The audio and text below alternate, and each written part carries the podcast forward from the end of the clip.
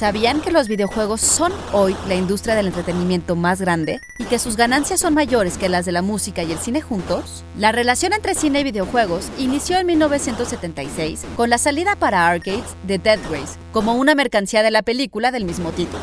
Ya para la siguiente década, las consolas caseras permitieron la proliferación de títulos adaptados del cine y que fueron publicados por compañías como Atari. Institute.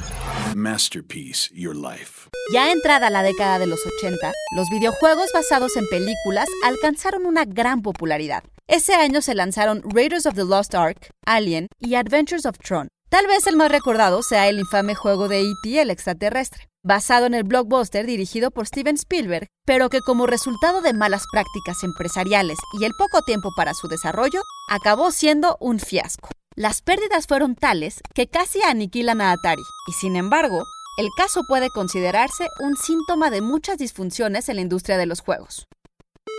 La relación entre cine y juegos continuó estrechándose, y estos pasaron de ser un producto de las franquicias a ser mecanismos para construir universos expandidos que permiten participar a otros perfiles de audiencia. No solo se trata de adaptaciones desafortunadas muchas veces, sino de historias cuyo origen es el medio del juego, cuya visibilidad ahora explotan otros medios.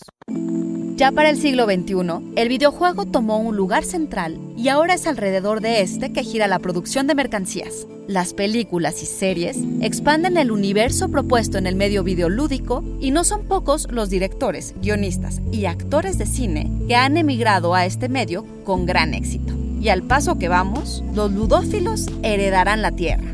Texto original de Blanca López y guion de Antonio Camarillo. Y grabando desde casa, Ana Goyenechea. Nos escuchamos en la próxima cápsula SAE.